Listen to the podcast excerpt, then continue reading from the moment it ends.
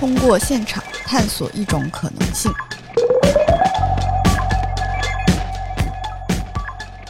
Hello，大家好，这里是林香 FM，我是主播神马。白酱，哎，我是恶霸波，哎，这这期我们这个又请来了啊，野史下酒的恶霸波来跟我们一起接着聊我们的这个唐代 电影系列啊。第二期，上期其实我们也稍微预告了一下，对对对。说要讲徐克了，对对对，就是其实狄仁杰嘛，我是觉得狄仁杰这个题材还挺还挺，就是用到这个狄仁杰这个题材的影视，现在反正挺多的，哎对，成大 IP 了。哎，它相当于是一瓶儿，就是想往里放啥都行，又有悬疑，又有奇情，又有什么玄幻，再加上什么，包括一些政治啊之类的东西，都可以往这个往这个往这瓶儿里放。嗯，所以呢，我觉得今天我们也还是从徐老怪这三部入手，我们展开聊一聊。小白看了三部了，感觉如何？我昨天又重新看了一下一二三连着看的，哦，然后就觉得一部比一部飞，对，然后就是非常奇怪一点，就是刚刚还在跟你们说嘛，就是之前我肯定是都看过，就是在这些电影上映的时候，嗯。但是我完全没有印象了，有对剧情。嗯，昨天又回顾的时候看到某一些点，然后这肯定是看过，是我也是，嗯，就是那个看的时候特别刺激、紧张什么的，然后特别期待看之前也好，但是看完了以后，哎，就是过一段时间会想讲一什么事儿来的，对，就是模糊了。是看的时候，其实他那个营造那种悬疑感，其实还是挺抓人的，我觉得。哦，然后，但是看完之后就记忆点很模糊，可能只能记到一些里面就是比较大的点，比如他特意展示的那些奇观类的东西。所以这就有一个问题，其实就是比如说咱们去看这个狄仁杰的时候，你是预期着当一什么片儿去看？反正我呀，我预期的是当一武侠片儿看的，就是我带着，比如说我去欣赏一个武侠电影儿去看的这个片子，我觉得我可能还是想看看悬疑吧。悬疑当悬疑片儿看。对，所以我觉得第一部是最好看的。哦，神马呢？神马是带着什么？我其实一说实话，我之前对狄仁杰没有预期，应该也是通天帝国嗯给的那个、他给的那个定位吧。我会觉得它可能是一个系列，以案子作为一个核心来驱动的这么一个东西。当然，这里面肯定有徐克的私货。我会觉得它有点像是啊黄飞鸿那样的一个事儿，就是我每个里面会有一个核心事件，然后因为狄仁杰这个角色，比如他是大理寺的，然后他肯定是用一个案件来整个推动这个东西往前走的。对，我会预期后面是，但他其实也算了，嗯也算对，也算了。其实每次他都会有一个核心的案件，只不过说这个案件，没感觉没怎么用脑子呃，推理，对，越来越弱，就是基本上像后面感觉狄仁杰就一路开挂，就其实都是剧情推，就是哦强剧情推动，嗯，没有什么所谓的悬疑之类的这个东西。对，所以我后来也是有这种感觉，就是没什么记忆点。看完了以后吧，就是觉得，哎，讲一什么来的？所以我在想这个问题，就是是不是就是因为大家看这个电影的时候带着不同的预期吧，但是等于看完了以后呢，都没落到预期上。嗯你像我是奔着武侠嘛，那武侠可能就是看动作，嗯看这种就是奇幻、想象力什么的。然后这片子里呢，的确有，可是呢，它又不够武侠。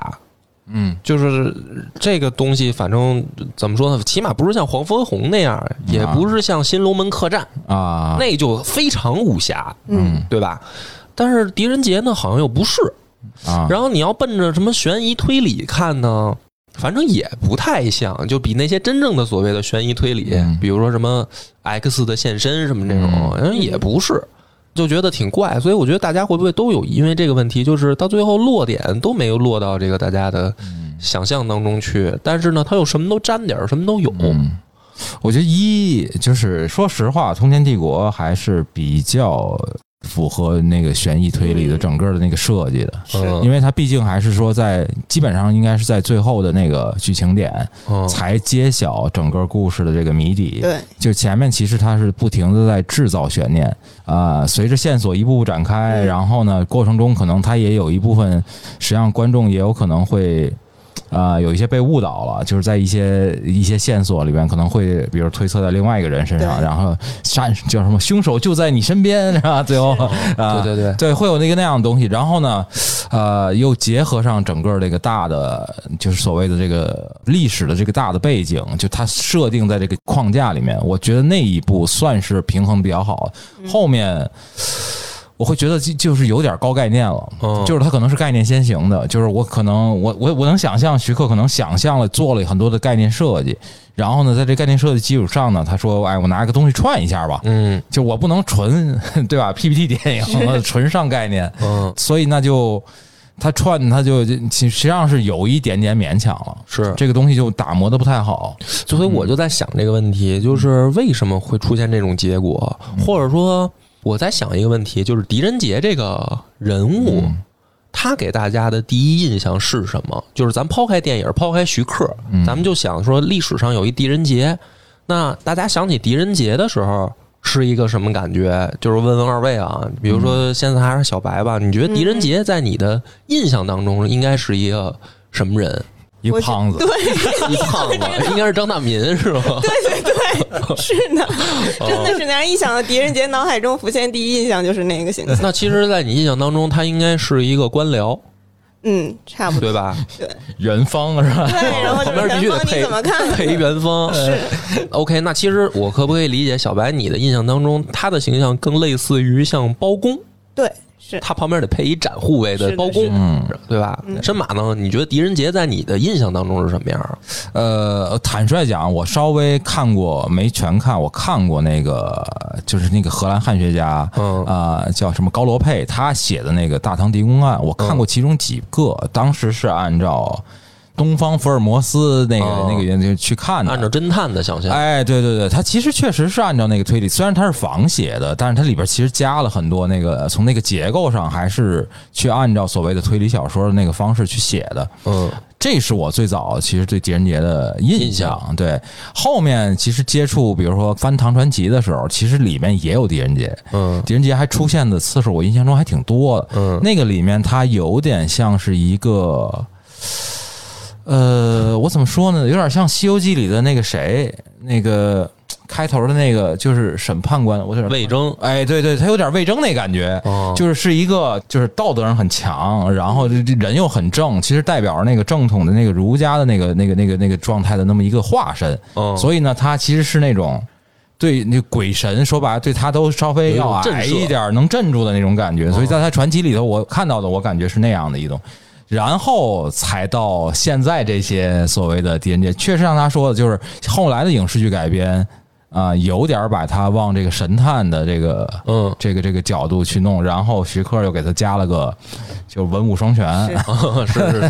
对对对。对徐克的想象，哎所以其实咱们今天呢，可能就是我先讲讲历史当中的狄仁杰呗，然后咱们再还原到徐克的电影里，咱们看看为什么徐克会出现这种有点儿把控不住这个角色。嗯，就是狄仁杰这个人物形象，其实我觉得很难把控的点就在这儿，因为他在人们的潜意识里面，他已经有了一个形象了。然后你去重新塑造这个，把它成电影形象的时候，其实特别难，我觉得特别难，因为大家好像说是不了解狄仁杰，但是每一个人脑子里面其实都有一个先入为主的狄仁杰的形象。所以咱们先讲讲狄仁杰这个人，就是他在历史上的这个形象本身呢也特别错位，因为在唐朝这样一个盛世，我们第一个想起唐朝，大部分会想到很多名人，一定是那种特别有才华的人，就是抛开政治家和这个什么皇帝啊或者美女。抛开这些，你再想起唐朝人的时候，历史里面真实的，你一定会想起很多特别有才华的人，像什么李白这种人，嗯对吧？因为大唐本身就是一个文化的盛世，这里边的文化人大部分起码会有这个诗作流流逝传世。可是历史里面的狄仁杰怪就怪在这儿，他在我去读历史的时候也是一个特别错位的人，就是你看我都不用准备稿子，因为什么呢？我根本就不用背他的诗，因为他就没有诗。嗯你能想象在唐朝那样一个盛世，大部分在历史上留下人名儿的人都是有诗作的，因为他就是那样一个时代，就是是个文化人，他大概都会作诗。可是狄仁杰就没有，然后他又是那么知名的一个人物，就特别奇怪。《唐才子传》里面也没有狄仁杰，把所有的时间，别人写诗的时间都用来加班了，都用来加班，但是他干嘛了？所以你看，第一个特别错位的是，在那样一个诗歌鼎盛的时期，他在这里面没有扮演任何角色。然后呢，那你大家就会想说，那他会不会是一个偏我们想象当中的那种政治家？就是因为历史上也有很多这样，因为历史你能留下来的话，你大概就是要么你是文采出众，就是你是一文人，要么你就是对这个政局有所影响。但是呢，你回过头来想想，他虽然在朝堂上有好多好像留下来的话呀、故事或者事儿哈，嗯可是他对政治有什么突破性的见解吗？也没有。你比如说，咱们对标几个，比如说像张居正、啊，王安石嗯嗯这种人，对吧？你不会以说文学形象去记忆他，但是呢，因为他在政局上，他对于政治制度，他有一些就是建设性的意见，嗯他推动了咱们所谓的这个历史的那一面。嗯可是狄仁杰也没有，就是你你想想，他有推出什么政策，说是狄仁杰主导的，对吧？没有。也就是武则天归正，说啊是跟他有一些，说，但但这里面真正说，比如说 政策性推出什么法案，没有没有也没有，就是咱们印象当中啊，特别出名的，好像也没有。所以狄仁杰这个人，他在历史上本来就特错位、特怪，嗯然后大家就会去想说，那哎，咱们怎么知道他的呢？大家肯定或多或少的想象的说，他变成了一个侦探形象，他破案，嗯对吧？但是这种形象是怎么来的？就是为什么除了他，我们好像顶多顶多能想起一包公，对吧？就在历史上，你再想想，说谁是一个以侦探形象留下来的，好像也就是一包拯了。嗯所以这里面就是为什么，为什么狄仁杰留下了这么个形象，他却在历史里面？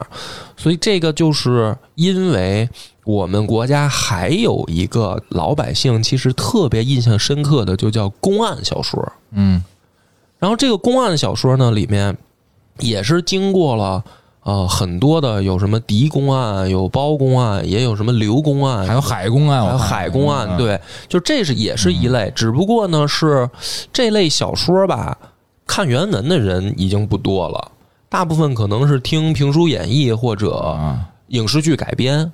其实大家印象里面还是会留下形象的，但是呢又说不清楚，就什么是公案小说。比如说，那还是拿问白将嘛，白将肯定你印象里面是有的，你或多或少都知道包公。嗯，那但是我现在要非得抓着你问说什么是公案小说，你怎么去定义它？你看，你试试，我已经迷茫了。对吧？就是这是一什么类型的东西，就可能大家就又说不清楚了。所以这个我先解构就在这儿，就是咱先讲讲为什么狄仁杰给人留下了一个侦探形象。公案小说是这样的，就是他是破的都是，就是到最后由这个民事纠纷到刑事案件，嗯，由刑事案件最后牵扯政治阴谋，就所有的公案小说大概都是这样一个思路，就是一开始先用一些骇人听闻的案子去勾住你，就比如说什么死人了、嗯。闹鬼了，或者怎么着的，就是大家在现猎奇的元素，猎奇元素嗯先把，你抓住，嗯然后呢，随着这个主人公他去一步一步破案，然后呢就牵扯出来阴谋，阴谋到最后就牵扯出来政治，嗯。大部分的公案小说一定是这么一个套路，所以在这里边呢，某种意义上讲，这种主人公他其实不是一侦探，他不是我们想象当中那种福尔摩斯，他其实是个官员，他其实是个官儿，对，而且呢，这官儿呢，就是你你在印象当中吧，你会感觉可大可小。有的时候你感觉包公他到底是什么呀？好像是一个就是那种县令嗯的那种感觉，但是有的时候就是这种印象当中的这县令呢，他还能见着皇帝，嗯。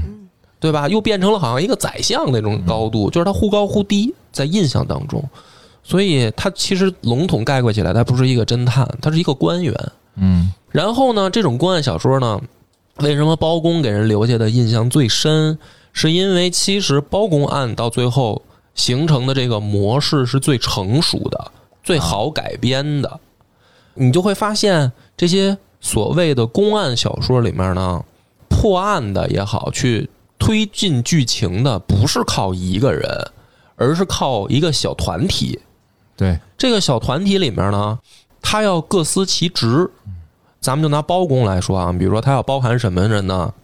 包公是这个团队的核心，他是呢能在白道政治上面他站得住脚的一个形象，而且他在历史当中一定能找到人去对应，所以就是老百姓的记忆点一定是在这个人身上，嗯就是包拯的身上。然后呢，他旁边一定要跟一个出主意的，就是公孙策师爷啊，师爷，师爷，哎，对吧？这个师爷呢，代表的是民间的一种最高想象，嗯。因为老百姓吧，他某种意义上他见不着真正的官儿，就是在古代老百姓见不着官儿，他大部分顶多顶多能见到这样的吏，或者说官儿旁边跟的这师爷，所以公孙策这个形象呢是这方面的想象。然后在这个人的之下嘛，还要有什么呢？有武功高强的护卫，就是比如说展昭，嗯。展昭呢，一定是大人不能明着做的事儿，得交给他来处理。比如说，得跟这个可能也得跟强盗打打交道，也得去跟现场这儿互动一下，也得有一些什么这个武武功的事儿。嗯，暴力工具，暴力工具。对，然后这个护卫一个人就太弱了，他必须得跟一帮，那就是王朝、马汉、张龙、赵虎。然后这帮人他是壮声势的，解决打群架的打群架的问题，因为这个大侠武功再高，也嗯也有的时候双拳难敌四手，怎么办呢？人手不够用的时候，就得这帮护卫都出来。所以，其实从三侠五义开始，一直到这个就是公案小说，它形成了一个套路，就是它一定是一个小团队嗯去处理这些事儿。那么，包公其实是把这个团队设计的最合理、嗯，最顺畅的这样的一个公案小说了。那你像狄公案里面呢也有，但是它就是人物架构没有像包公这么全。其实其他公案小说都是这样，所以这种东西呢，在老百姓之间呢容易流传，就是讲故事的时候，呃也比较合理，就是既有代表正义的。然后呢，也有负责出主意的，也有负责打架的，嗯然后老百姓听着就很热闹。那讲到这儿的时候，你回过头看这个徐克的狄仁杰呢，他出现了第一个问题就是他的团队架构不合理，很多的这个人物的功能都集中到狄仁杰一个人身上去了，就是他跟公案小说比。公案小说的里的狄仁杰也是有团队的，可是徐克的这个电影里，就是狄仁杰既要负责打架，然后也要负责出主意，还得代表正义。嗯，然后除了奶，剩下的功能都分上去了。然后其他出现的角色呢，跟他形成的不是那种就是配合，而是形成平行关系，嗯，对吧？比如说出现什么沙陀也好，玉之真金也好，这些人，他好像不是一个合理的团队配置，然后好像各忙各的。嗯然后沙陀其实变成了一个负责搞笑的，是的，就是在第二、第三部里面，他负责搞笑了。他跟这个团队，他就没有什么具体的实际意义了。嗯，所以这个是第一点，就是大家很错位的。其实我们或多或少都会受到公案小说的影响。嗯然后呢，在这个基础上，它真正能够火呢，因为公案小说最后一定会影射到政治。而狄公案之所以火起来，是在尤其是清朝才火起来，因为狄仁杰的那个时代呢，你提到狄仁杰这个历史人物，你不可能避免去提武则天，所以呢，狄仁杰的这个标签儿背后，就是所谓的这种女性政治家的这样一个影延伸到的标签儿。而这东西在清朝火呢，恰恰就是因为清朝有一段也出现了类似的局面，啊，就是慈禧。所以民间去把这个东西翻出来，去拿一个唐朝人的故事讲得很热闹，恰恰是因为当时曾经有一段时期，是因为清朝的政局也出现了同样的情况，所以呢，他被大家去提、去说、去讲他的故事、去编段子什么的。那就是这个原因，就是因为你就其实他们背后好多都是在影射慈禧的那段时期，嗯所以他在清朝就火了。但是后来呢，它就不火了，因为它毕竟是一段时期，就是在我们的历史当中，这样女性政治家出现的时候都不长嘛，所以他慈禧那段完了以后，再往近代又发展的时候，大家逐渐对那个东西又不是那么看重了，不是一个聊天时候必然会谈及的话题了。慢慢慢慢，狄公案的热度也就下去了。所以呢，它在这个我们人的印象当中去形成过程的时候，它其实是受到这种历史影响的，就是所谓民间流传的这一脉，嗯它有这方面影响。那就是回过头来，咱们就讲清楚了公案小说这个，又讲清楚涉及阴谋的话，那狄仁杰在历史上他到底是一个什么人，对吧？咱们就讲讲这个，为什么他会去变成这个跟司法相关的官员？就是狄仁杰啊，他在历史上的记录其实不多，但是呢，你会发现，除了刚才他的身份对标奇怪以外，这个人的性格也成谜。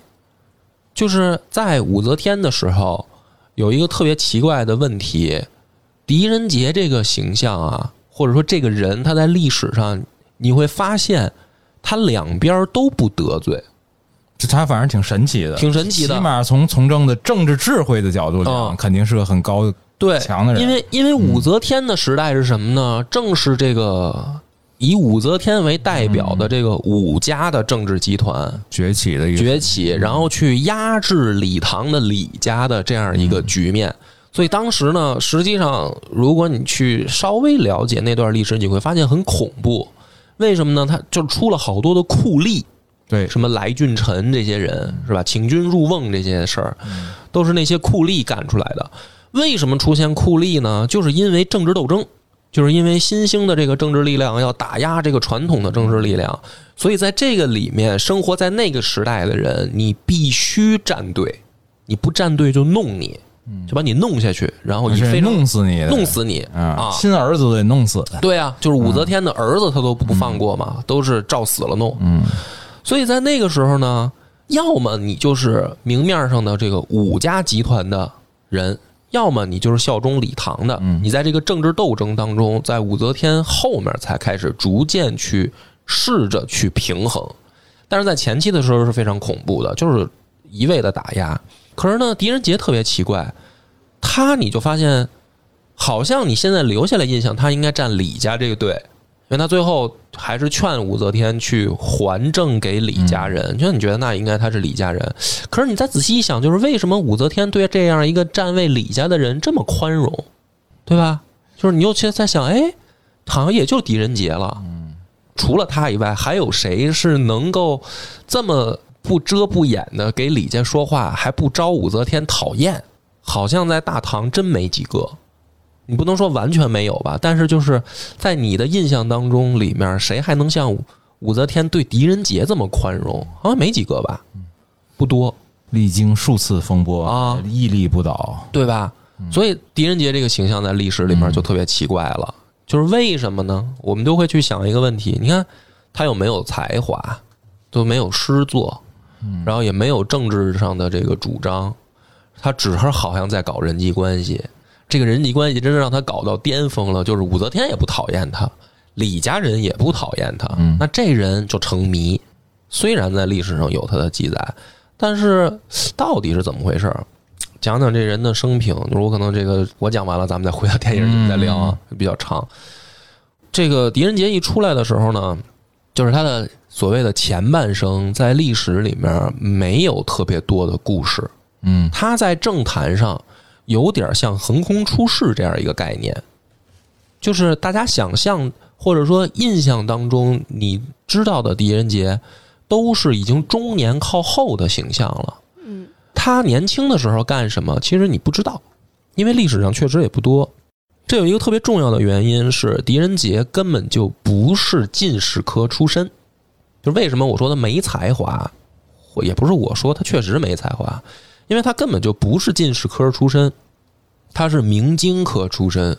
哎，这个徐克在电影里竟然都提了。嗯就是徐克做的功课应该不少。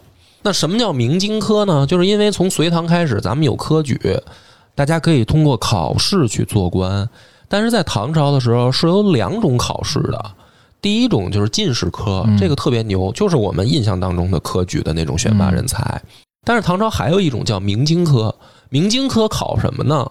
用咱们现在的话说，特别通俗易懂，就是考背书，就是看你能不能默写。进士科呢，是你要提一些主张，就是啊所谓策论是吧？策论什么的，这啊都可能会进去，包括考文学才华。有的人也要考写诗的什么的。嗯咱们上次说那温庭筠，那不是也写诗吗？这跟才华还沾边儿。但是明经科不是这些科目，明经科就是背书，你能背下来就行。然后大家可能会觉得很奇怪，我靠，你去考一个国家的这个公务员，竟然会背书就行，那岂不是太简单了？不是啊，因为古代的这个文盲率很高，说大部分人连书都读不起，连字儿都不认识的情况下，那明经科它其实是作为一种怎么说呢？就是相对于进士科来说低一等的考试，但是呢也很难了。嗯，对于普通老百姓来说也很难，所以考这样的人呢，一般家里面不会太次，他肯定是读得起书的。但是呢，他又没有进士科那么风光，所以明经科大概是这样一种出身。所以他明经科出身的人啊，不会上来做高官，他都会做非常非常基础的工作。这样的工作在历史里面大部分是不被记载的，嗯，就是不会有专门的人去给明经科出身最后做官的人立传，他一定是最后从进士科那边出身的，然后做到高官的，可能才在历史里面留下记载。所以呢，狄仁杰呢就特别奇怪，你不知道他前半生大概是一个什么样的情况。是因为他后半生突然横空出世，发达了，得到武则天的信任，他才在历史里面留下了记载。但是像他大多数那样出身的人，你根本就不知道，在历史里面多的是，才华上也留不下，政治上也留不下。那他的这说明他那时代也挺也很卷呗，相当于。其实也挺卷的，因为毕竟能在历史上留下记录的人都是非常非常幸运且少数的人。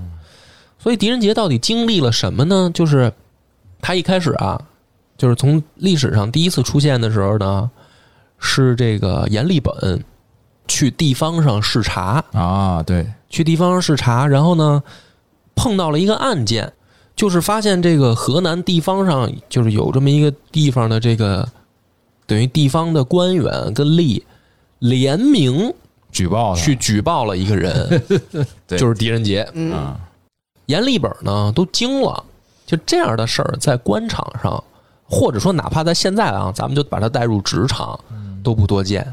就是比如说一个公司里面所有的同事联名都烦他，去烦一个人，去排挤一个人，就说那这人的人缘得混得多次，嗯，才能做到这种效果。所以呢，这阎立本呢就觉得说这个不太正常了，已经。那我就见见这小伙子吧，就是我看看这人到底怎么回事儿，为啥这么大家都这么烦他？阎立本相当于是个巡查的那个，对，是一个巡查官员，去下到地方上巡查。嗯就专门看，嗯。他就处理官员这些问题的，是吧？呃，他也不是专门处理这些，但是正好他下地方时候碰上了，碰上这么个事儿。哦。然后阎立本本身的职务叫将作大将，嗯，就是他是有点儿咱们现在的所谓的像偏科技型的官员，啊，技术官僚，技术类官员。他但是他存世是因为画画，对他是一著名的画家，对呀，对将作大将就是这样。你画家在当时也算技术啊，嗯，他们家都是干这个，都是江作大将。他现在流逝的应该就是提起他，应该想起的是不辇图。嗯，对对吧对对对对，大家觉得他应该是一个艺术家，嗯，但是呢，你得这么想这个问题，那会儿没有照相，他实际上是皇家的一个摄影师，你这么去理解他，所以他叫匠作大将，嗯他有点偏技术，这是一专门型人才嗯啊，你把他想象成摄影师就就可能就对上号了。然后阎立本呢就说：“那我就见见狄仁杰呗。”结果一见就是惊了，惊为天人。然后呢，正史里面呢就说说阎立本呢被狄仁杰的才华所折服，就是觉得这小伙子有才。但是呢，因为我是讲野史的嘛，我就不信这一套，就是扯淡，扯他妈淡，不可能。嗯，他就是说狄仁杰长得太帅了，野史里面是吗？是因为什么呢？就是说阎立本就觉得找着灵感了，可能你想他是一摄影师，也许长得特别艺术丑吧，比如 说就是看看见很有特点有点那种我我觉得有点什么感觉，就跟那个。看见狄仁杰就感觉找到自己的缪斯了，啊。就是这种设计师和那个艺术家不都是这种吗？看到某一个模特，突然就来灵感了，然后这种创哦，那你脑里头想象的是他长得特好看是吧？狄仁杰就是长得挺好看的。哎，，但是不是我我就是野史里正记载他就是长得很野史里记载他是长得帅，啊，这正史里头并没提他，正史里边没提这个。俊朗，这啊正史里不是有是有特别帅的，正史里头会写的，嗯，对吧？不是正史里面记载这一段呢，就是把他当成说才华去记载，啊，对吧？但是为什么我不信呢？那那大哥这么有才华，怎么一首诗都没留下来啊？对吧？因为你说哪方面的才华？不是我，我会觉得就是说被画师看中，往往应该是长得有特点，他不一定帅。嗯，就你你知道，就是那种素描，他会喜欢有一类，就是大家会喜欢描述那种有残疾的人嘛。这行你就我怎么会脑子里想的是一歪瓜裂枣的这个形象，是野马戏团。对对，卡西莫多那种。啊，哎，所以你看那个 张大民同志不太合适。张大民，对我觉得眼里边看见张大民，可能 就是你你你你就该开除开除我了，对吧？所以我觉得可能这个，比如说这个刘德华演，或者说这个赵又廷演，这合适。长得毕竟是一帅哥形象，眼里边看见可能会动心。嗯于是呢，阎立本就真的帮他去，就是把这个案子定性了，定的为诬告，就是说这帮人联名是诬告狄仁杰，反正这属于帮大忙了，就是是要不然的话，这政治前途就葬送了。对，要不然这哥们儿肯定就混不下去了，就开除队伍了，肯定，对吧？哎所以颜值即正义啊。对呀、嗯，所以这个真的是颜值即正义，说不定那些人就是羡慕他长太帅才举报。天哪，嗯。被你解读的这个世界 好奇怪。然后呢，这个狄仁杰因为这个等于阎立本的这一次帮忙，他才调出河南，嗯，调回了那个。哎，他在河南是吧？他在他在他一开始在河南，那他在那他应该他这个官儿其实也还算比较重要了吧？因为河南当年应该算是算东都嘛对对对，东都也算是政治中心，对嗯。然后他调回了并州，在并州呢就当了并法，州也是重要的地对。方，龙兴之地，没错，就是因为在李唐的时代呢，并州是一个特别特殊的地方，因为李家就是从这个太原起的兵，嗯，所以并州呢，也就是山西嘛，山西太原这个地儿，对于李唐王朝来说，也是一个非常重要的地方。嗯。然后狄仁杰呢，因为在并州当法曹，就是从事跟法律相关的工作，这也才为他日后能够进中央奠定了基础。是因为后来这个武则天开始干政以后，然后首都呢出现大量的人才短缺，啊，他不是斗嘛，啊斗就有好多人不就被清出队伍了吗？嗯双规了都，啊，然后这个大量的人就是等于人才流失，缺人，嗯缺人才从并州调人，因为并州也是一个非常重要的地方，他为什么不从别的省调啊？对吧？这就是因为并州那个地方特殊性，就相当于相当于明朝的南京，啊，就相当于是当时的一个升迁的官员升迁的一个要必经的对。一那么一个关键的节点，对对对是吧？对啊，就是缺人，所以才大量的调人，而且有的时候是破格调人，因为你调其实好多也是从进士科调，就是出身调嘛，嗯。就是说明人真的缺的太严重了，都开始调明经科的人了。然后狄仁杰呢，才由这样回到了首都，去从事这个就是后来的大理寺工作。嗯为什么调他呢？也特逗，就是在并州的时候啊，也出了一个案子，就是这个时候巡查的官员叫刘仁轨，刘仁轨呢也是历史上特别著名的一个人，是一个大将，他去主导的打的那个就是唐朝打日本。啊，就是那个唐朝当时有一个这个就是白河之战嘛，啊。什么，然后把那个日本第一次也想跟这个 跟中原王朝试吧试吧，结果被打的这个丢盔弃甲，这个血染江水那样的。那一仗里面就有刘仁轨，他是一大将。后来呢，刘仁轨呢就到这个并州视察工作，然后也发现了一个特别奇怪的案子，就是他要看这个地方的官员的考评，然后就发现呢，有这么一个孩子叫狄仁杰，他的下面全是推荐，就是他的这个考评全是优，然后所有的人都在说这个人好，这个人应该用。刘仁轨的第一反应是去他妈我也不信，嗯就是跟阎立本的反应一样。阎立本说不可能这么多人都讨厌一个人，到刘仁轨那儿的时候不可能这么多人都喜欢一个人。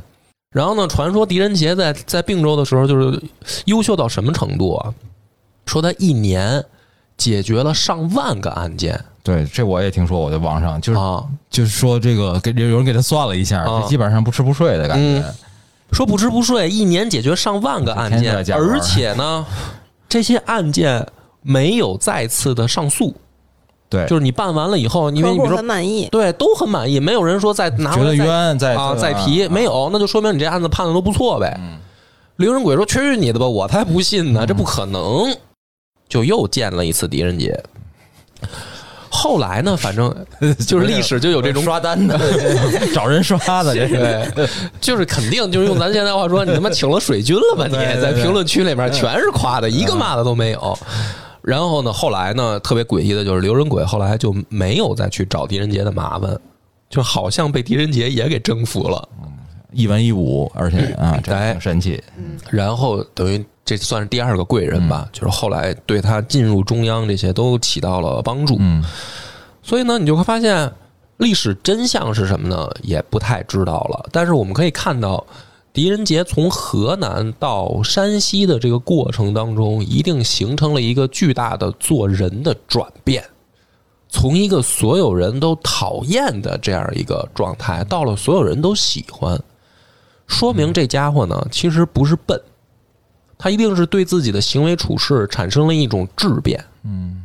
就是你想，比如说，还是拿我们现在来说，比如说有一个人啊，他刚加入职场的时候，所有同事都讨厌，但是过了几年呢，你就发现他换了一个公司，然后这家公司里面所有人都喜欢这人，那就说明这人一定是在上一次所有人都讨厌的时候，肯定是痛定思痛了。嗯就是说，看来我的这种行为处事方式嗯，一定是有什么重大问题，他决定改了。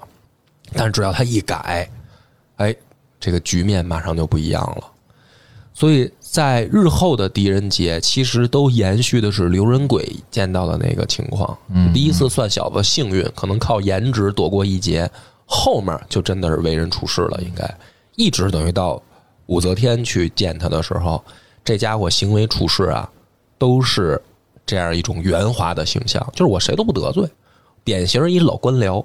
这个我觉得挺难的。嗯，然后历史真相是什么？我其实也不太敢去说，就一定是什么样了。嗯就是他怎么做到的，其实我也不知道。我的我也非想非常想知道，我也想知道为什么就是大家都不喜欢一个人。对，但是反正留下来，比如说啊，他劝这个武则天还政的时候，他反正他找那个，你看他找那例子，就是说。他反正历史上就说一句话，就是武则天问他说：“那意思你觉得我到时候应该传位给谁呢？是传给老李家的呢，还是老武家的呢？因为已经斗得很严重了嘛。”狄仁杰说那话，反正我印象也挺深的。他说：“你看谁家祠堂供姑姑牌位啊？就是侄子给姑姑供牌位，啊，你见过吗？谁家祠堂里面供着姑姑历史上就一个啊？然后 王莽，对，那倒是啊。”这话后话没说，我估计对潜台词。啊，这武则天和尚一琢磨也是，这确实没见过。嗯呃，可能就是这句话吧，我觉得打动了武则天。嗯那可能我这个大家也不太理解，反正我在《野史下酒》里讲过，但是但是接着这个还是稍微多讲几句，就是为什么这个事儿对古人这么重要？因为啊，古人呢是有死后世界观的，嗯，就是我们现在人可能有的人还相信，但是也有的人不信了，有的人就说死了就是没了嘛，哪有什么这个天堂地狱啊？唯物主义了，对吧？有有很多人唯物，呃，当然也有人还是相信死后。你像我就是有信仰的，我觉得死后每晚，有灵魂啊。古人大部分也有，你信仰啥？方便说吗？我信仰上帝，哦嗯，这我觉得也不是什么，OK OK，这个不能说的，啊，嗯。所以呢，这个古人呢，就是说说死后是有死后世界的，嗯那死后世界呢，它跟现实世界是有关联的。什么关联呢？你的生活来源来自于现实世界，是古人的想象。就是为什么我们要有供奉？为什么我们上坟的时候要上一些祭品，对吧？现在咱们中国也有这种情况嘛。比如说去大家去上坟的时候，你可以看到有人那个摆点儿水果嗯。啊，摆点儿前前段时间我们还查了，就是那个有全套，现 在啊，超市的各种各样的东西。对，摆这种东西，古人也有嘛，啊对吧？其实你像咱们中国那种所谓的祭祀文化，什么杀牛宰羊的祭祀，对吧？这就是死后世界的想象嘛。要不然他这都死了，你给他摆这有啥用啊？他是说死后他还得吃饭，但是呢，说阴曹地主这这个地方呢，自然环境恶劣，可能农业不发达，主要靠现世供奉。嗯所以在古代呢，就是对于人臣的最高级别礼乐，不一定是在他现世时候封什么官儿、给什么待遇，而是说你能不能配享太庙。就是我们皇族是有长时间以国家形式的供奉的，我们这儿断不了对儿。如果你呢生前表现好，哎，将来你可以进我的这个太庙，跟我配享这个供奉，等于我们老我们这个皇家不断，你在下面你跟着我们也有的吃。就是死后也是在编制的，死后也有编制，这是最高礼遇。所以这个武则天为什么这么重视这事儿？我我我觉得啊，也是，就是古人他是有这种观念的。武则天一想，我操，我要传给老武家的，反正祠堂里面他们又不供姑姑，我操，那我下去我他妈不断对儿了吗？嗯，还得重新创业。啊，这可可难受了。这底下李家人多，而且我这我这个等于我这前老公就在底下呢，他他可能不认我这一套，所以这个狄仁杰这个话一下就戳中脉了。你就发现狄仁杰这人说话挺有意思的，但是他这又不得罪武则天，他没有从现世跟你去说理。他没跟你说，比如说武武家这武三思也好，谁怎么着人不行，人怎么着行不行的问题，他也没说，比如说这个李诞这个人怎么着啊，他不说这个，不是那李诞啊，啊，他他他没说跟没跟你说这个现实这些事儿，他跟你说的是死后，哎，实际上也确实不太行啊，也没什么可说的，我觉得。现在就他当时那几个人选啊，嗯。是吧？事后看，嗯。但是大部分人就是咱，反正我这种直男是这样，咱说咱得论事儿啊。就比如说曹操，他要问说，你说我传给哪个儿子？这帮大臣一定说，要么你立贤，要么你立长。你你你发现了吗？这就是思维的区别。就是大部分人是说，你问我事儿，我跟你说说的是事儿，嗯，对吧？你跟我说继承人，我跟你评论的也是继承人。妈，狄仁杰这属于跳出型的思维，就是我不跟你说人，我跟你说死后的事儿。但是呢，他其实是有自己的倾向的。所以我觉得这家伙呢，就是因为在官场上这种历练啊，他聪明，他聪明在这儿。但是呢，他不是一个说我会破案的聪明，这个就是我们历史形象当中的一种错位。其实就是一种错位，就是我们很难想象，因为咱们的历史也好啊，咱们的所谓的正统啊，他也不宣传这个，就是他不鼓励这个，说教大家怎么为人处事，怎么圆滑，怎么当官僚，没有去宣扬这个的。宣扬的都是说这人正义，所以狄狄仁杰之所以能留下，是因为他最后的倾向还是帮了老李家，才留他在历史上给他记一笔。要不然你记他干嘛？这么一人，对吧？一个他妈说话谁都不得罪的人，就不记他了嘛。嗯，所以他在历史上也错位，就是大概的情况我就讲明白了。就是他之所以能出名，其实完全跟他的才华、政治主张什么的这些，跟破案什么这些完全都没关系。嗯。他就是在一个特殊的历史时期，他出现了，而且他又在里面说话了，所以但凡日后有人想影射这种，就是所谓后宫啊，或者说女性政治的时候，嗯，就会聊到他，他就会出现影射乱政这些影射对影射这些事儿，所以在清朝时候，狄公案又火了一把。然后呢，其实咱们受民间这支流传的这个印象其实是非常深的，就是大家老百姓心里面肯定都是有这种海青天、包青天。嗯你知道这些人，你大概就知道公案，你知道公案其实就是有狄仁杰的影子留在心里了。所以呢，这个讲完了以后呢，就是我看完徐克的时候吧，我就想，确实这个人太难把控了。你去拍这样一个形象，你怎么拍呢？你说你按照一个武侠拍，那你不可能不提武则天啊。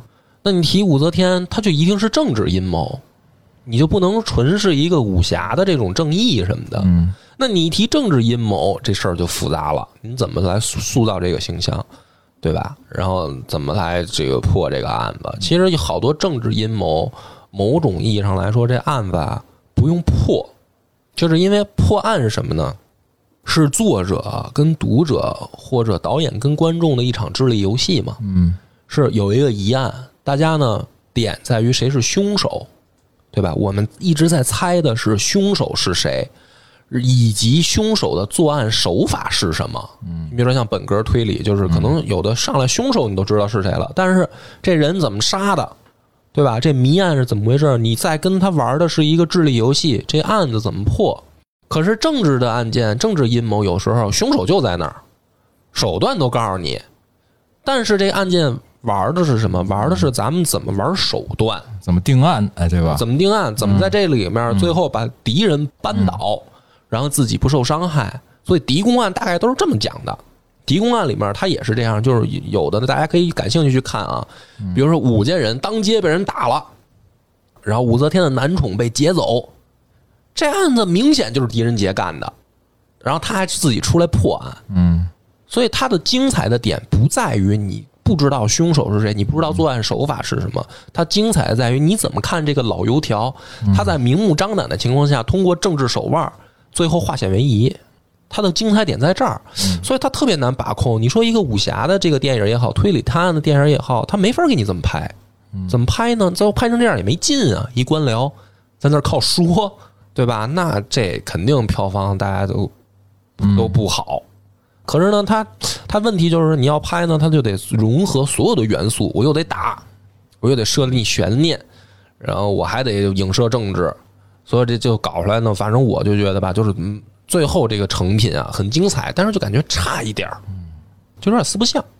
嗯，反正大概我的这个观点就清楚了。嗯，然后咱们就是说说 你们两位就怎么看这事儿？百家，你不刚新鲜的又看了一遍吗？是就是吧，除了瞪眼，那瞪眼就别提了，就我感觉就是《通天帝国》是其实是二三部之后的故事，对，基本上应该算是最后了。嗯，时间线应该是二三一，按电影的那个话，一反正是最后。但是刚才你又说这个狄仁杰在政治上就是两边不得罪什么的，一直都顺风顺水。但是为什么一里头演的时候刚开始上来，他是被从大狱里，大狱里给捞出来，嗯，说是因为反对，他坐过牢啊，他被那个多次被贬，对，他也被抓起来过嗯，在历史上也确实是他被抓起来过。然后呢，他被抓起来的时候，狄仁杰特逗。别人呢，一般啊，就是被这种酷吏抓起来呢，会有两种选择。第一种呢，是我宁死不屈，对，这是大多数直臣的选择。啊大多数这个忠于李唐王室的，就是说啊，我因为酷吏是这样，他抓你呢，他不是要赶紧弄你，他是希望你把别人咬出来，就是你得牵连，越这人越牵连越多，越牵连越多。然后呢，最后发检举，嗯揭发检举的情况下，最后是一场政治上的胜利。也就是酷吏为什么就是狗，就是这个武家用来养的狗，让它去咬，让它咬的越来越多。实际上最后是通过一个小案子把对方这个政治集团整个驳倒。然后所以第一种人呢，就是你弄我就完了，我要么就死，嗯，反正我不咬。另一种呢是狂咬，就是怂碰上怂人，跪了，我 就跪了，就跪了大哥你别弄我，我你说谁我就你想弄谁我就咬谁。你写名单我念。啊，狄仁杰特逗，他被抓了以后呢，他认罪，他不宁死不屈。他说：“你说我干什么了？我干了啊，就就是我，对，是我弄的。”但是呢，他也不咬，他在中间儿。然后呢，到最后呢，是武则天把他给放出来的他是弄了件衣服是吧？啊。他弄一个在 在监狱里面写一个那个就是血血书，嗯，就是那意思我冤，然后托人偷偷送出去，然后最后给这个武则天看，然后武则天说：“哎，狄仁杰这应该有问题，有冤情。”然后最后把他给救出来。所以他在这个哪怕被抓的时候，他也挺奇怪的他的做法。但是我我要我分析是什么呢？就是好多人说啊，说狄仁杰这种做法聪明，就是说你在这儿宁死不屈没有用啊，最后酷吏会折磨你。所以狄仁杰呢很聪明，我先认罪了呢，我免受折磨，最后我再想办法出去。大家是这么解读，但是我觉得他为什么一上来就撂了呢？因为这里面肯定有他，嗯，就是他撂是因为大家觉得这里边本来没狄仁杰的事儿，是库利乱抓人，希望咬，就是捏造的诬陷他嘛。你要让我解读啊。狄仁杰，你抓谁都顺带手把他抓了，一定跑不了。嗯就这个老油条，他一定跟那边有联系，所以他一上来就撂了，我一点都不奇怪。他不是什么聪明，这里面就有他，肯定有他。就是站李家那队的里面肯定有狄仁杰，你不抓他就怪了。他是这样一种形象，所以他确实坐过牢。哦，这样，嗯所以我刚才听，但是那个时间点时间点有点是有点问题，因为那个对那个时间点，他显然应该在历史上应该已经去世了。啊、对对应该人不在，他已经就是他举荐另外一个人，那个人应该就是他叫什么王建之是什么？啊应该是我觉得其实张建之，张叫张建之就是是应该是另外的他举荐的那个人做宰相，位居高位了。哦实际上一开始我感觉就是从历史上看下来，他应该当年是武则天设计的托孤的人，就是说说白了，我不管我后面我给谁当接班了。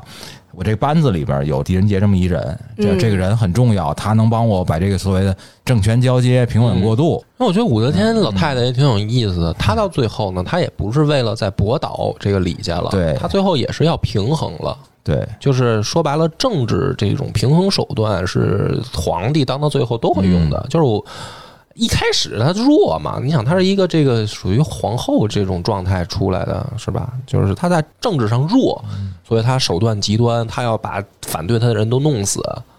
但是他后来他已经坐上这个皇帝了，他已经强了，他就不需要说再把另一边赶尽杀绝了。嗯，他就要平衡了，李家的人也得有，武家的人也得有，嗯这对于武则天来说才是最好的情况，所以他就不能说我再弄一个什么武家人特别狠，嗯，他需要狄仁杰这种老油条了，对，平衡。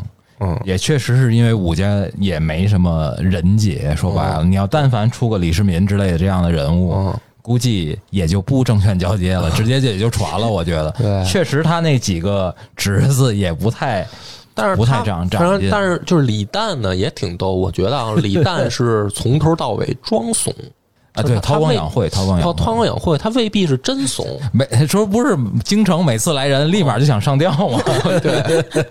每次都每次都想死，呃，对，嗯吓得够呛。但是我觉得他人间不值得。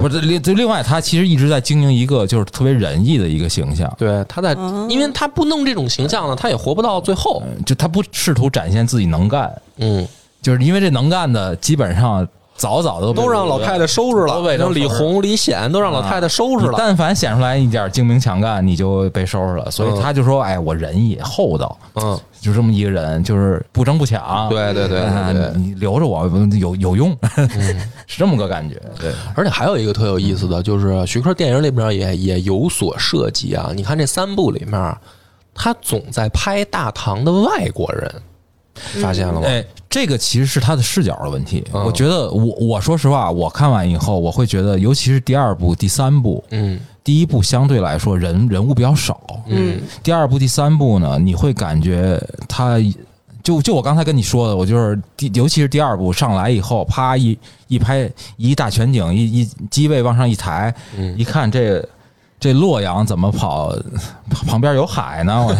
我 说这个莫名其妙的这个这个地理位置的设定，我会觉得他其实隐隐的是把这个当香港拍的。哦，因为哎有点意思，对，你知道吧？他他是他是奔着那个往香港拍，而且呢，呃，所以香港是一个相当于是各方人士汇聚的那么个地方。对所以呢，他是把这个拍成了一个香港的一个政局的东西，嗯，起码是他的这个是他有直接感受他。有一个可能潜意识，对，另外呢，他更多的就包括在这个里边，狄仁杰是一个进京当官的这么一个人，没根基，明你明显能感觉到这个人就谁都不认识。嗯，嗯嗯嗯，就只有几个人觉得，哎，听说这个人不错，能干，所以呢，他也是那么一个外来，就他因为他自己就是个越南裔华侨，嗯他当年去香港也是个没根基的人，他是个外来，他的片子里边就是很多时候都是一个外来者视角。嗯，明白你说的，所以就是他的创作的那个立足点，我觉得这个故事会吸引到他，嗯。或者说他会选择这个东西，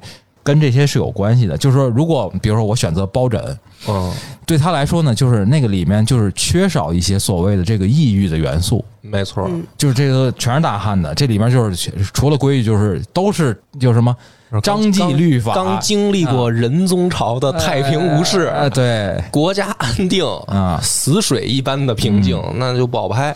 而且呢呃，而且呢，我觉得这个隐隐的，还我觉得还有一个东西会吸引他，就是。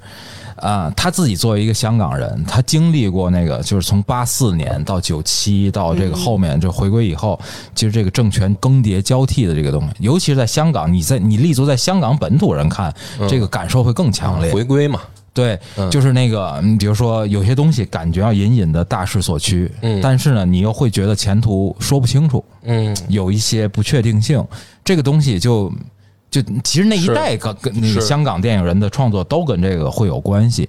但是在徐克身上呢，我会觉得，因为他的创作就特我我会觉得受漫画影响很大，所以他的很多的象征符号表意的东西啊、没那么深。嗯其实很直给了。嗯，所以对他来说呢，那这个东西就是他用这个东西来象征，我觉得武则天其实跟李唐的这个政权交替，他会觉得其实能够映射到香港自己的那个状态里。啊，或者起码我感觉他潜意识应该哎，对对对对对，我是觉得他这个故事吸引到他，当然他的、嗯 他所有东西里，我觉得都会搞一些那些稀奇古怪的创意进来。对，就把这个东西按照他自己想法改造。呃，我就会觉得二跟三明显就感觉，呃，徐克在这个创作团队里面已经是一人啊，已经一人独当一面了。是因为第一部呢，就大家都都会说，就是呃，其实那个他那个那个监制陈国富，其实对他是一个很好的平衡。嗯嗯，因为那陈国富就是他其实是呃，很多人会觉得就是《通天帝国》的创作。陈国富在里面的贡献是很大的，嗯。就是徐克一定是想出来一个那样的玩意儿，就是我先想一个，我先想一个，对吧？几十米高那么一个一个一个一个一个一个造像。概念先行。啊，对我然后再说，我先或者我先想一个在太阳底下就能把自己烧死的这么一个创意，对，他是那样一个创作的那么个逻辑，但在这个逻辑里面，怎么会有人有一定会有一个人压着他说，你一定要把这个每一个关键剧情点上来，对，要足够缜密，你的嗯。你的悬疑。你的情节点要逐层的推进嗯，慢慢的把这个释放出来。你必须让你的过程合理。我觉得这事儿一定不是嗯，徐克自己自律出来的玩意儿。是对我觉得二跟三更像是他自己正常就我那第二部也是陈国富，呃，是，但但你能感觉到，就是那个影响在变弱，嗯因为第一个很成功，显然给了他更大的创作空间，但是实际上这事儿有可能不太好对他来说，嗯因为你想徐克后面。这这疯了！你像哪个你看过的系列片子，最后会放一堆概念图在片尾？嗯，这明显就是徐克自己写着写着就飞了。对，就是哎，有很多东西哥们放不进去，但是我告诉你，其实我想过对，有人管着我，他不让我写，你知道吧？嗯你看后面慢慢来，咱对，看那个嗯概念图的之后之后，我不接着又看第三部，我说哎，嗯这不就是但是其实四大天王没在他的概念图里头，有没有，就是大家都会觉得就是没照应到他原来写的，看就是说白了，我不我也不觉得徐克会老老实实的按照他自己原来的那个，那个只是他当时的想法，嗯，说放了二十四张嘛，概念对，就是你，就包括现在不是还说立项什么伽罗罗嘛之类的，就我都不觉得他会原忠实的按照他原来的那个设想去拍，而且你电影其实实际上。呃，实际上电影的从一个你有一个立项的东西，到最后你真正落地成一个作品，这过程中它调动的资源太多，它嗯。本来就有很多要做妥协啊，要做是。要做调整的东西。但是我发现特有意思，就是在于徐克选的这个历史的时间点啊，特别好，就是因为大唐确实是那样，就是他想，你看你刚才说到，比如说他想加加罗罗也好，他想建通天浮屠，嗯其实他放在唐朝来看啊，都不突兀。就是我我喜欢嗯这个历史的情况下，我看这个东西也不觉得它瞎编。就是虽然它天马行空，但是它都有历史的根据。嗯嗯因为唐朝特逗的就是，尤其是在武则天时代，它涉及到了三种争斗。其实如果大家不了解的话，可以仔细想想这个事儿。第一种最明面上的，肯定就是嗯女性跟男性的争斗，嗯。因为就是女性政治家出现嘛，跟男权要挑战，这是最明面上大家都能想到的争斗。然后第二种争斗呢是佛道之争，啊，嗯。嗯，因为老李家呢说自己的祖先是这个太李是李啊耳李耳啊，啊，因为我们姓李，所以我们的祖先是李耳，嗯。所以他呢就是本身李唐是信道的，但是呢武则天呢非要压制他们，于是当时呢就开始推佛。推佛教，正好呢，佛教在这个大唐的时候也开始兴盛，因为随着南北朝时期传进来，嗯北方有一支传进来，南方有一支传进来，对吧？北方就是《金刚经》那个什么鸠摩罗什那一套，啊南方就是这个梁武帝，就是这个达小乘的达摩那一套哎，对它对于南北方都传进来，嗯然后在大唐呢形成一个鼎盛。然后呢，武则天可能也会想的是说，那我就是在思想上，在在信仰上，我也得跟你争一争，所以我我就推佛。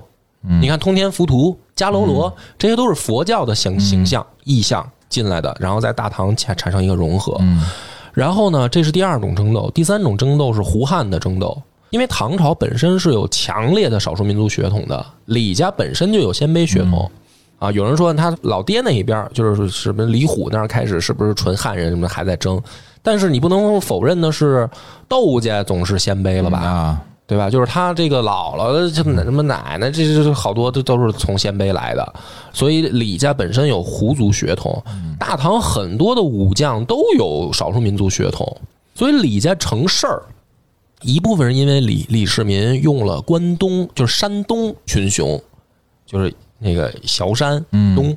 但是山西就是崤山以西，就是关陇集团，好多呢都是少数民族的血统，所以呢，在武则天的时代呢，还是产生了这样一个问题，就是胡汉谁说的对？你比如说像他儿子说，我他妈天下我都能传给我老丈杆子都行，你管得着吗？武则天就怒了。为什么武则天怒？小子，你太不懂事儿了！咱们家起家，你甭管我是一女性怎么着，但是你爹、你爷爷那边那好多坐镇的元老，那都是有胡人的。嗯就是我们所谓的，并不是中原的这个汉大汉族啊，它是有好多少数民族的。你好像你老张杆子代表的是这个汉人啊，你这么一说，那咱们家这帮元老怎么想？所以你这孩子你做不了皇帝，不行，我老太太我还得自己出来弄。他就是说，在武则天的时代，他有三种争斗掺和在里面，所以呢，这个给创作者一个极大的空间。嗯，你看徐克他这里面所有的元素放在这儿，其实啊，你就算了解历史，你也不觉得突兀，因为它就是那样一个时代。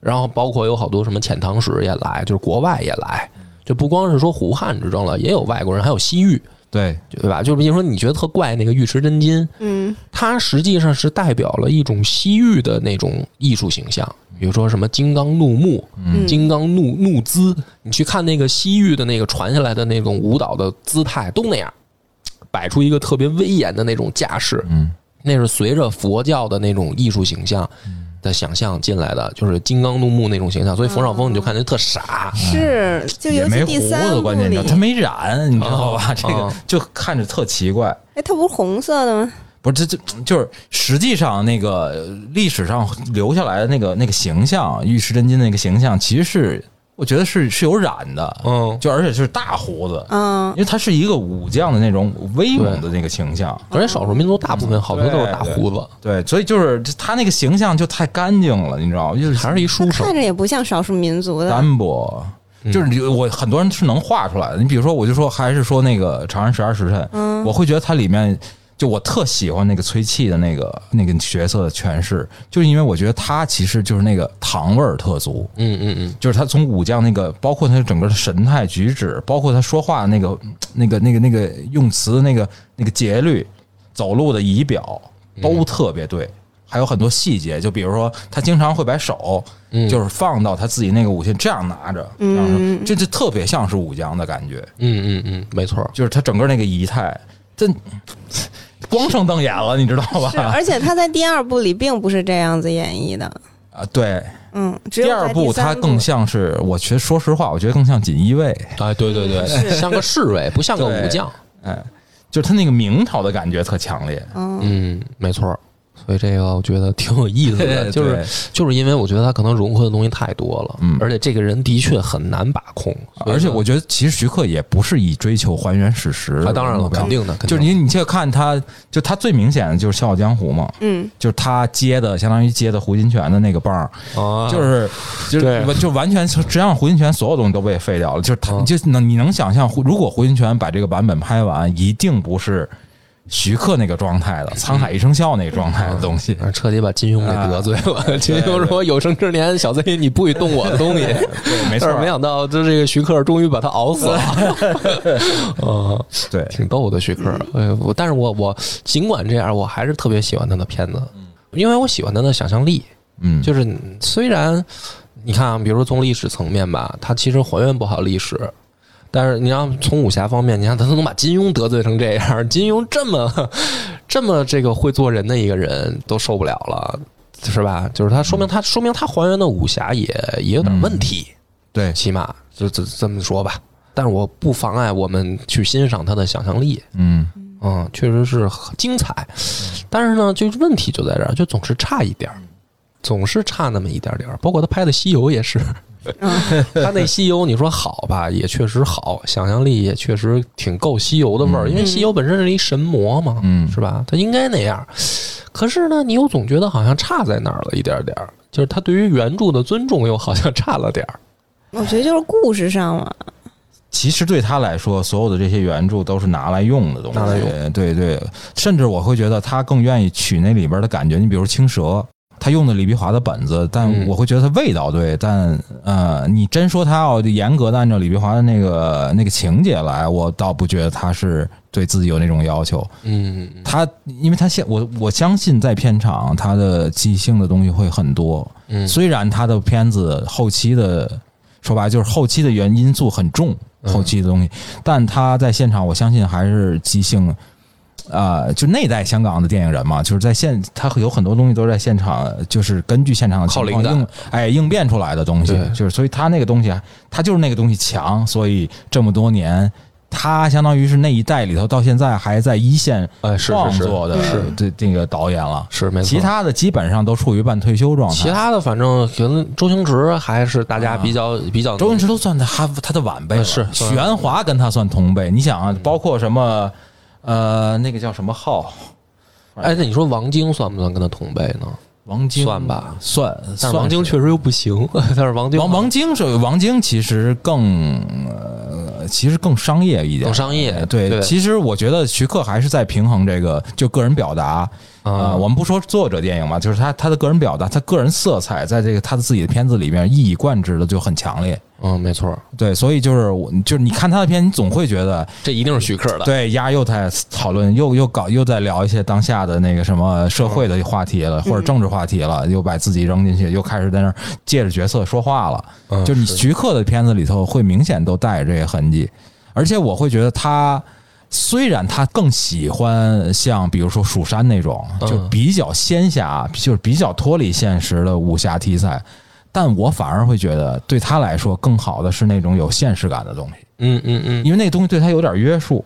他这东西其实是需要拿个东西稍微管着点儿的，嗯因为你从一个剧作创作作品的这个整体上的这个平衡或者是成熟的角度来讲，他其实应该是有有一个东西跟他有点制衡，他那个东西太飞了。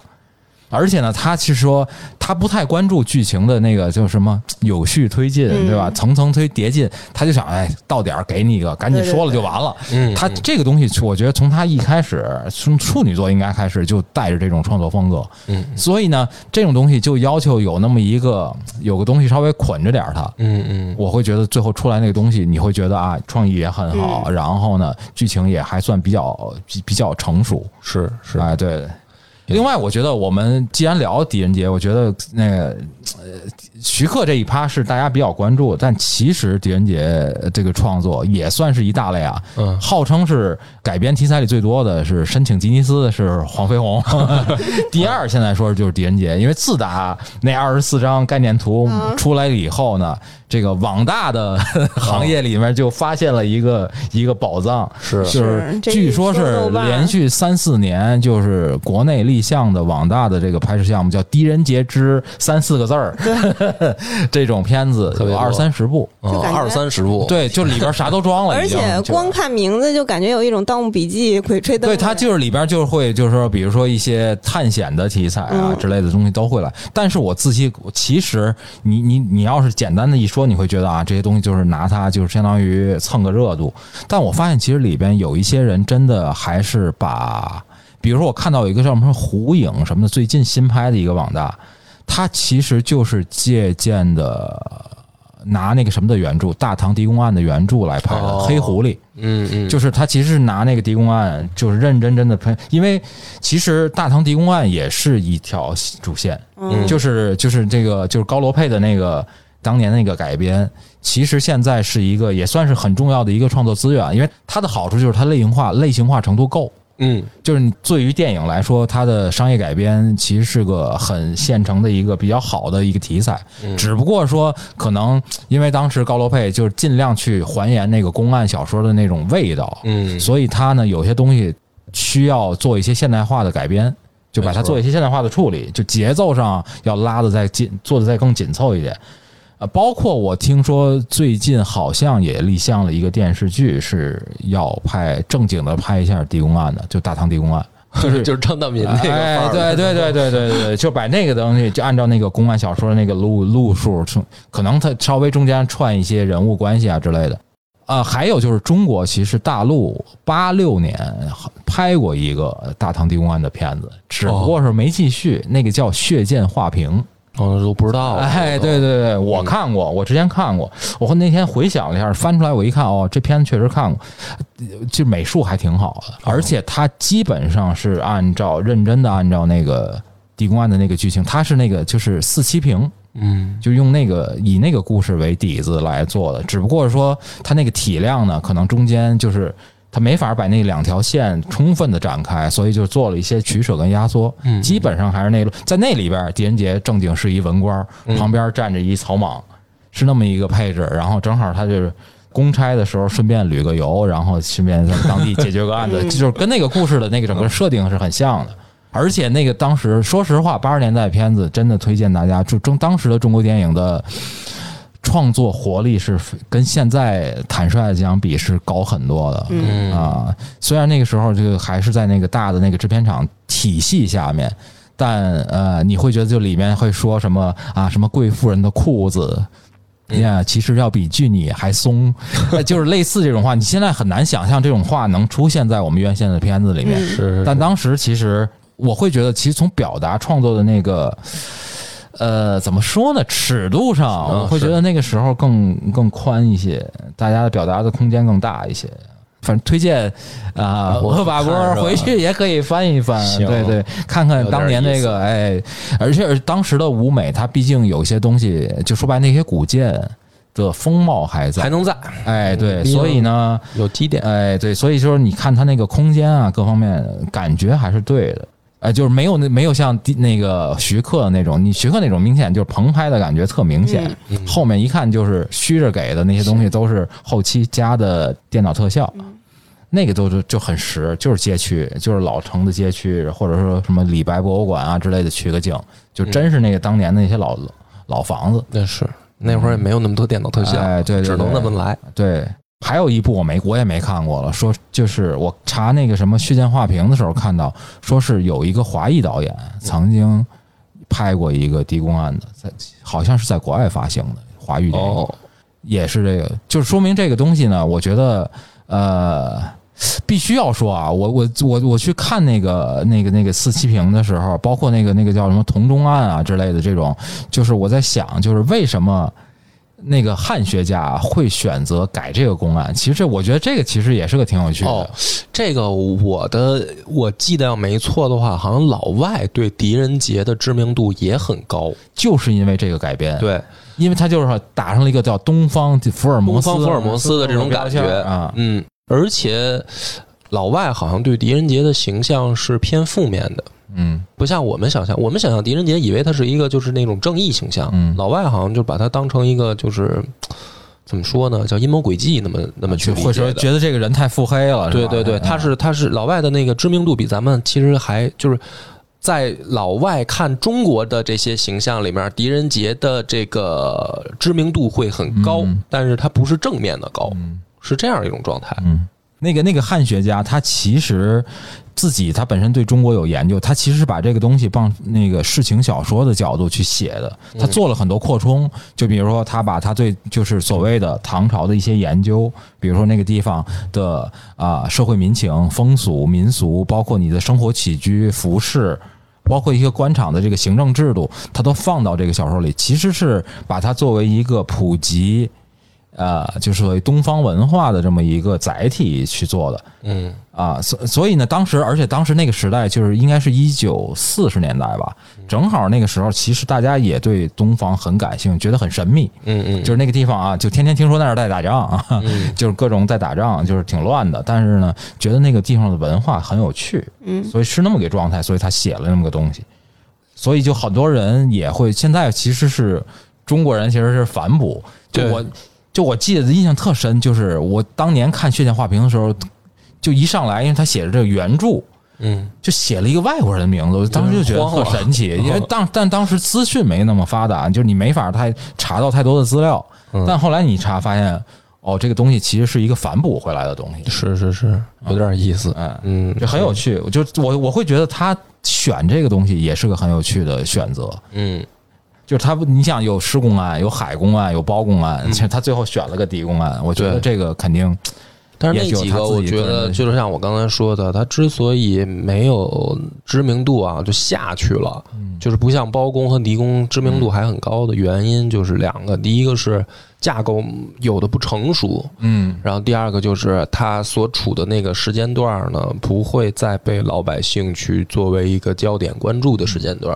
啊，就是那个历史背景本身也不够有不够吸引人啊，对嗯对，这是我觉得一个很重要的原因。嗯，行，这一期咱们就差不多。你嗯们不是还有一个什么什么推荐推荐环节环对对对，嗯，对。那我先来，我那我就推荐徐克的《梁祝》，就是我最喜欢他的一部片子。就是其实我刚才我把我说就把他把他片子当武侠片看嘛，然后也很喜欢徐克，但我对徐克可能就没有什么感觉。但是《梁祝》我真的很喜欢，然后他故事很完整，然后少数的文艺片儿，他的对啊，是的，然后它里面虽然讲的是就是梁山伯和祝英台的爱情故事嘛，但是他我觉得也有那种很侠义的感情在里面。嗯，是的，有点儿。嗯是，而且前后的整个基调都不太一样，我记得。嗯是。是吧？前前面是喜剧，非常可爱，就是非常的喜剧诙谐的轻松，然后啊后面直接就拉到了一个大悲剧是啊特惨。对。啊，恶霸波我儿，那我还我推荐大家看看《青蛇》吧，也是徐克的，因为这个我觉得这个上点年纪的肯定都看过，但是 但是我觉得现在的那个年跟你轻聊天真心塞哦但是确实现在年轻人也看过，啊，年轻人可能有的就不知道了嘛，因为我就可能有零零后了嘛，都也许听到这片子确实有点老了。因为你想王祖贤这个都已经是吧退隐江湖多少年了，嗯。这就是王祖贤是我童年的时候的那个女神的那个范儿，啊就是大美女，说这个想象的那个啊。叫王祖贤，梦中情人。梦中情人的那种那感觉，嗯，但是现在年轻人肯定就是好多都不知道了嘛。青蛇有点意思，我觉得我推荐的原因也是怎么说呢？就是我小时候没反而没那么喜欢，但是越长大越喜欢，不知道为什么。他的那个感觉就是第一个，我觉得凝聚了那一代那个香港的呃艺术工作者的这个很多的精华，比如说他的配乐嗯。里边，比如说什么模糊洛迦，嗯。配乐，嗯。嗯的，哎呦，就是这种音乐，到现在我都很难有这种，这这这个怎么说呢？一下就抓住你的那种抑郁感，嗯。它它是有那种抑郁感的，然后而且还能让你带入想象的，这是第一。比如说音乐也好，然后那种包括徐克的个人的这种想象的。因为小时候不喜欢的人，因为肯定是先看的那种那个台湾的那个《白娘子传奇》，嗯就是那老法海，那大胖和尚，啊，跟这个赵雅芝俩人这弄，然后跟这个 弄 俩人不是就是斗法斗法 斗法啊，然后找一个叶童，就是那个形象先进来。嗯但是呢，后来我越来越喜欢的是许克的这个嗯对于什么法海什么这个嗯许仙的诠释。反而就是台湾的那个，可能越长大，就是演着演着就唱起来了。那个我反而越来越接受不了了。而且青蛇的这种艺术形象，呃，后来不是也拍过吗？嗯啊，包括后来还有戏剧版的，戏剧版那还行。最近那啊，个戏剧版的你都看过啊？最近看过呀看来那个确实是爱宣好者宣发挺多的那会儿，就是大家都就是吹嘛，也不能叫吹吧，就是夸嘛。嗯戏剧版那个，但是后来不是青蛇不是有那个谁嘛，就是那个女的跟周星驰闹掰了，那那个那那叫什么来着？他黄圣依不是拍过吗？嗯那完全就比徐克嗯那不知道差到哪儿去了，所以我我反正就觉得大家要是年轻的朋友可以去看看徐克的青蛇，就特别徐克对嗯，于神魔的想象的那个、挺好的。那我就我推荐俩吧。我觉得一个是刚才说聊那个《血溅画屏》，我觉得推荐大家看一下。呃，尤其是如果能你看过徐克版本的《狄仁杰》，你可以拿这个对比一下，就是完全是不同的状态，就看起来那个就更像是公安小说的味道，嗯就会更强烈一些。对，呃，而且六呃八十年代的中国电影真的是推荐大家多多关注一下。我听，嗯，做上期那个谁。呃，元首还推荐了《人鬼情》，应该也是那个时期的片子，是对对对，推荐大家关注。还有就是，我觉得推荐一下《刀》，啊啊，对我是觉得就是高文卓那个对对对，我觉得在那个徐克的片子里面，我会觉得刀也是一个比较独特的存在吧。我觉得，呃，就是现在这些年徐克的戾气没有原当原来那么重了，就是就是那种那股狠劲儿，我觉得在刀里头就体现的特别明显。而且刀其实也是我认为，呃，在武侠。国内的就华语的武侠电影序列里面，也是个比较独特的存在。我会把它跟《双旗镇刀客》放在一起去看。去理解。就我会觉得他的故事拍的武侠味，在所有徐克片子里，武侠味儿最浓。明白其。对对对，就是因为好多那个武侠弄了半天，这个都不死不伤。嗯对。大侠大侠完整出场，到最后都完整收尾。呃 因为在国外，其实大家会认为徐克拍的，不管是黄飞鸿还是其他那些武侠电影，他们会认为那个更接近舞蹈一些。嗯他不觉得那个是武术，他觉得就是你这个飞来飞去就是声光电，嗯这样这个东西更像是一个就是比较好看的一种舞蹈，一种东方式的舞蹈。明白，挺好。哎，行，对，我觉得我们这个还能再聊一期，是吧？回头我觉得，呃，其实那那天我还跟那个恶霸波说，我说我们改天约一期玄武门之变，哦，对，行再聊一个，恐怖片啊，再聊个三级片儿，哎恐怖不算三级吧，叫艳情，对吧？艳情片儿。哎，对对对，我觉得我们从相当于从大唐的历史的角度，我们是从后往前聊，哦，从晚唐然后弄一 大唐三部曲，哎 对，从我到最后开元，嗯，行，好。得嘞得嘞，那咱们这一期挺好，感谢哎，我们感谢恶霸波，哎，哎给我们谢谢恶霸波这个客气客气拜拜。嗯拜。拜。拜